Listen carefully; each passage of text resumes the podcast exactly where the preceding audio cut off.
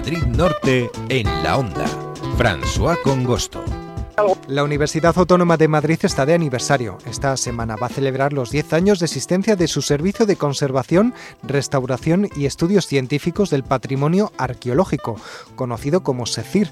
El próximo viernes se celebra un acto para conmemorar los proyectos puestos en marcha en estos 10 años. Por esta razón hoy nuestro invitado especial es Joaquín Barrio, catedrático de Arqueología y director del SECIR. Joaquín Barrio, saludos, bienvenido, ¿qué tal? Buenos días, bienvenidos a vosotros también. Bueno, exactamente, ¿qué es el SECIR? Pues bueno, el, el SECIR es un laboratorio público de una universidad pública que presta apoyo a la investigación en proyectos arqueológicos y de conservación pero fundamentalmente que realiza proyectos de intervención en restauración de obras arqueológicas.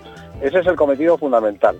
Y ese es el cometido también que tiene eh, en relación con nuestra universidad y con otros entes públicos o privados, porque nuestro laboratorio tiene la posibilidad desde una institución pública trabajar para la propia universidad, para otras instituciones para otras universidades y también para aquella persona que tenga un objeto arqueológico eh, heredado en su casa que quiera restaurarlo o que le apetezca darle una nueva conservación, también puede acudir. Tenemos la potestad de poder trabajar también eh, de manera externa. Estamos y eso nos ha convertido en un laboratorio bastante singular. ¿Estamos hablando de esculturas, de pinturas?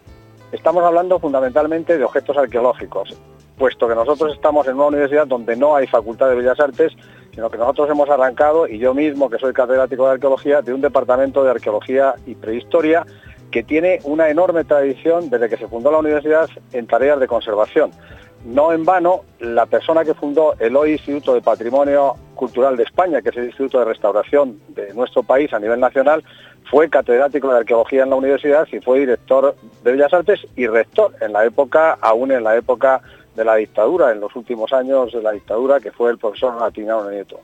Y arrancando de ese precedente, pues que yo creo que fue pionero en nuestro país, copiando modelos que entonces eh, existían en el norte de Europa, fundamentalmente en, Bélgica, en Suiza, eh, en Suecia, etcétera, se fundó un instituto y heredero un poco de esa tradición, él cuando llegó a la universidad también creó eh, asignaturas, incluso un laboratorio ya muy incipiente que sin duda es el precedente de lo que hoy tenemos en nuestra universidad. Debe ser interesante, ¿no? El recuperar esos objetos, eh, sobre todo para que estén en un mejor estado, objetos que tienen centenares de años, también un tema cuidadoso, ¿no? Porque serán delicados. Pues eh, nuestro laboratorio se ha especializado en trabajar con los objetos más delicados que salen de las excavaciones arqueológicas frente al patrimonio pictórico y escultórico, que suele estar en muy buenas condiciones porque siempre ha estado colgado en las paredes o en las salas de los museos, el patrimonio arqueológico sale directamente del enterramiento, muchas veces de más de 2.000. Casi todo lo que tenemos en el laboratorio tiene entre 2.000 y 2.800 años lo que estamos restaurando en este momento. También acometemos restauraciones de obras más recientes, pero son obras generalmente muy frágiles, que salen en estado fragmentario y que si no se les realiza una restauración de manera inmediata, y además una restauración eh, que sea eh, de altura y de buena calidad, esos objetos pueden perderse para siempre. Y hay que tener en cuenta que en los objetos, aunque parezcan minúsculos, se sustenta la memoria del legado histórico de un país. Empezando por los objetos arqueológicos que son los herederos de las culturas del pasado más pretéritas. Y eso es de lo que nosotros nos ocupamos. ¿Y cuál es el objeto más particular? ¿Cuál es el objeto más difícil de conservar al que se han tenido que enfrentar en estos 10 años? Pues el objeto más difícil de conservar eh, fue una colección de marfiles que estaban enterrados en la tumba de una señora romana que la habían enterrado en la ciudad romana de Cartella, en lo que hoy es eh, pues la bahía de Algeciras, donde está la refinería de Cepsa. Hay un yacimiento arqueológico que excava el departamento, que es la ciudad de Cartella, y la necrópolis, de, los romanos, en esa necrópolis apareció una tumba preciosa, una tumba metida en una urna de plomo, en la urna de plomo una urna de vidrio y dentro todo el contenido de una señora de su ajuar con objetos de marfil. Ese sin duda es el material más frágil al que nosotros nos hemos enfrentado. ¿Cuántos años tenían estos marfiles? Pues aproximadamente tenían eh, 1800 años, 1700, 1800 años y se han conservado, estaban en una, situación bastante fragmentaria, pero no es lo malo de la situación, sino que lo que había es que acomodar el marfil a vivir en una situación con menos humedad de lo que había tenido la tumba. Y eso es el gran problema de los objetos orgánicos, como los marfiles y otros objetos de calidad parecida, que se acomodan muy mal después de llevar 2.000 años enterrados a vivir en un ambiente como el que nosotros estamos acostumbrados, con menos humedad, con luz, con unas condiciones ambientales, a veces con mucha contaminación, que les pueden afectar. Y acomodarles a esa vida es lo realmente complicado. Joaquín, ¿y algún otro objeto del que se sientan especialmente orgullosos en el servicio y que hayan recuperado, además de estos marfiles que nos comentaba antes? Pues hemos recuperado, por ejemplo, y lo vamos a exponer ahora para enseñarlo a todos los que nos visiten el día del acto, todos los objetos que tenía un guerrero ibérico que había sido enterrado en el siglo V en una necrópolis en Albacete. Este guerrero era un guerrero además con mucho poder porque tenía una espada, tenía dos lanzas de hierro, pero todos sus objetos de metal estaban en situación terminal. Nada, nada tenía núcleo metálico, todo eran minerales y corrosión. Y hemos conseguido, con técnicas láser, con mucho trabajo, con trabajo de bastantes personas, digamos, como yo digo, es recuperar al señor de las armas o recuperar a este guerrero, porque recuperar sus objetos es recuperar su memoria y recuperarle a él, porque este hombre vivió vida para la guerra y murió enterrado con los objetos que había tenido en su vida. Debe ser es, bueno, una sensación extraña, ¿no? Tener entre manos un objeto de más de 1800 años. No es una sensación pues que pueda tener cualquiera.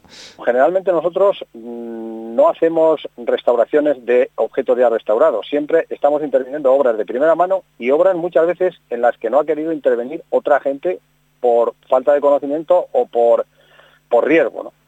Generalmente abordamos obras muy, muy, muy difíciles de, restaurar, especialmente lo que te he comentado de los marfiles, o sobre todo, que es lo que se ha especializado el laboratorio en los últimos años, en restaurar con técnicas láser metales arqueológicos que son de todo lo que aparece en, en un eh, yacimiento arqueológico, sin duda los metales que están enterrados en condiciones de alta humedad son los más expuestos a un deterioro e incluso a una pérdida y en eso nos hemos especializado. Incluso el laboratorio a nivel mundial es experto en trabajar en restauración con láser en objetos arqueológicos, especialmente en metales.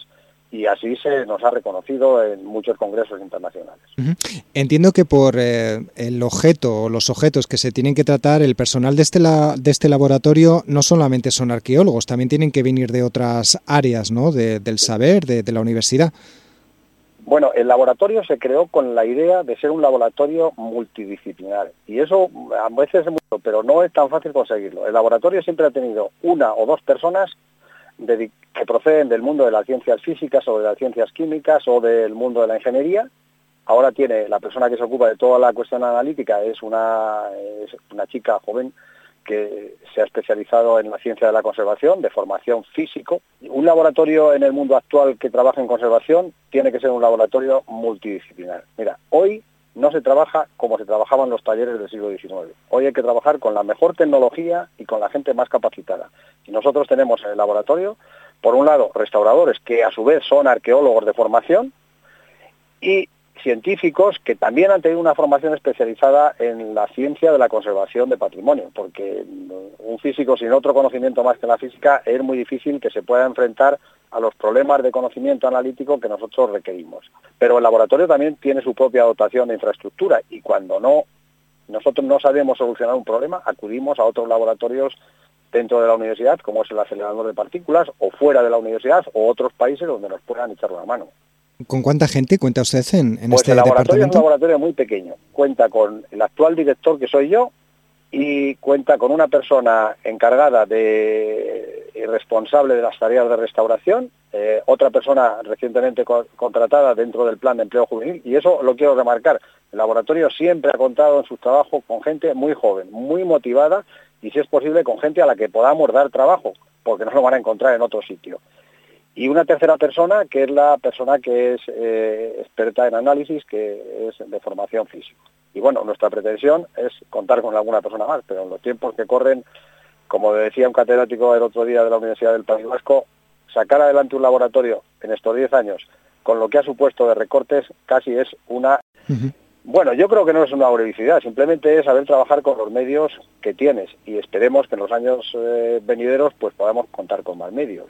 también quiero decir que la Universidad Autónoma eh, siempre todo lo que hemos necesitado con medida y comedidamente se nos ha proporcionado. Esos recursos bien utilizados han permitido que este laboratorio, este servicio, esté durante 10 años. Les deseamos que tengan muchos más, sobre todo por ese objetivo, ¿no? el recuperar esos objetos arqueológicos. Eh, por cierto, que, además de cumplir 10 años, han, acaban de recibir el, servicio SECIR de la UAM el premio Bacea. Bueno, este es un premio, eh, es un premio importante por dos razones fundamentales.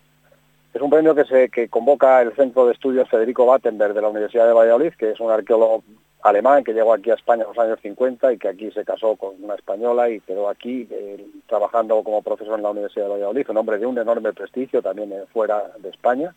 Se convoca bianualmente, es un premio meritorio, o sea que no tiene dinero añadido y por tanto no es un premio muy eh, que puede tener esa pretensión. Y segundo, es un premio que no se da en ninguna institución de carácter político o administrativo. Y eso también tiene una gran ventaja.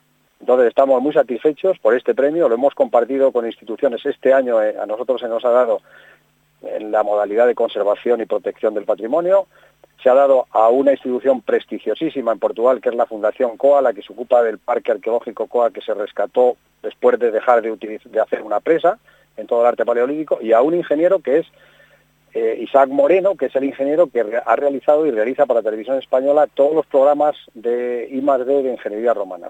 Creo que hemos compartido el premio con gente de una notabilísima altura. Y estamos orgullosos, además, incluso de que sea un premio que no tiene dotación económica, que solamente es el mérito y la capacidad lo que se valora.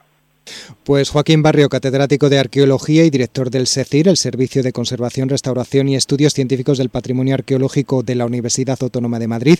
Enhorabuena, felicidades por estos 10 años. Les deseamos que tengan muchos más recuperando estos objetos y, y enhorabuena. Muchas gracias a vosotros y creo que difundir también la tarea casi la tarea de cirugía en el mundo de la restauración arqueológica es una labor muy importante, porque son los ciudadanos los que tienen el derecho a conocer los objetos de patrimonio y estos solo se van a conocer si están bien conservados.